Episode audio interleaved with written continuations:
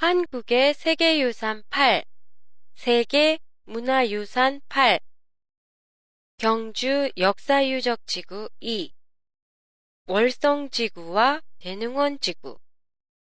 안녕하세요. 도쿄도 타마시에 있는 한국어 교실 한교실의 팟캐스트 코너예요.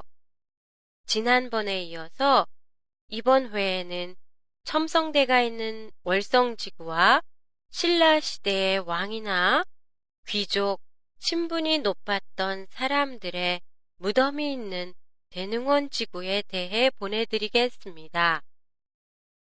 월성 지구는 신라 궁궐이 있었던 곳이에요. 적이 침입하는 걸 막기 위해 성 주위에 일본의 호리와 같은 해자를 만들었습니다. 그리고 냉장고가 없던 옛날에 냉장고 대용으로 사용했던 석빙고가 있습니다.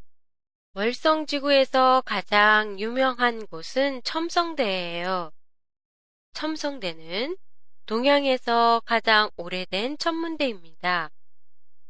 첨성대는 하늘의 움직임을 관찰해 농사에 필요한 정보를 얻거나 국가의 운세를 점치는데 이용됐을 거라고 추측하고 있어요.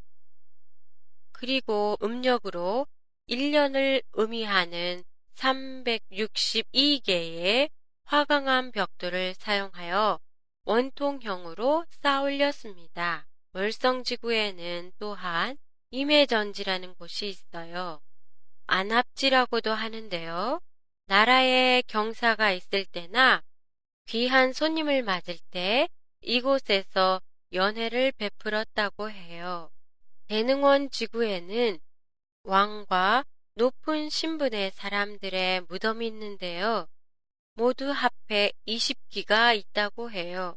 무덤은 현재의 무덤보다는 규모가 훨씬 커서 산이라는 생각이 들 정도예요. 큼직한 무덤들이 즐비하게 서 있는 걸 위에서 내려다보면 별 세계에 와 있는 것 같은 착각이 들기도 해요.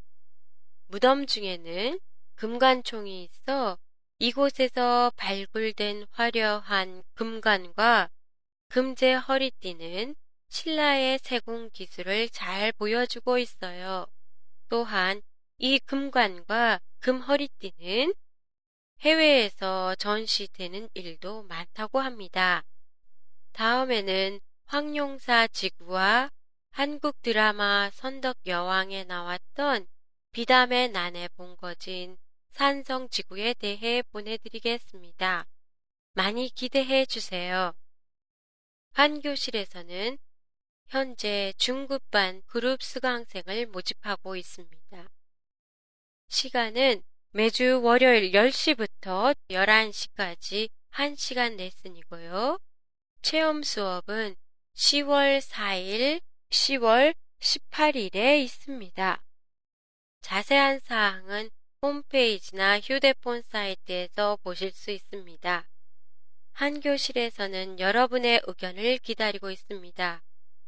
보내주실 때는 인터넷 홈페이지 상단에 있는 팟캐스트란의 앙케이트나 휴대폰 사이트에서 강사 연락처에 메일 송신란을 이용하세요. 그럼 다음 회에 뵙겠습니다. 안녕히 계세요.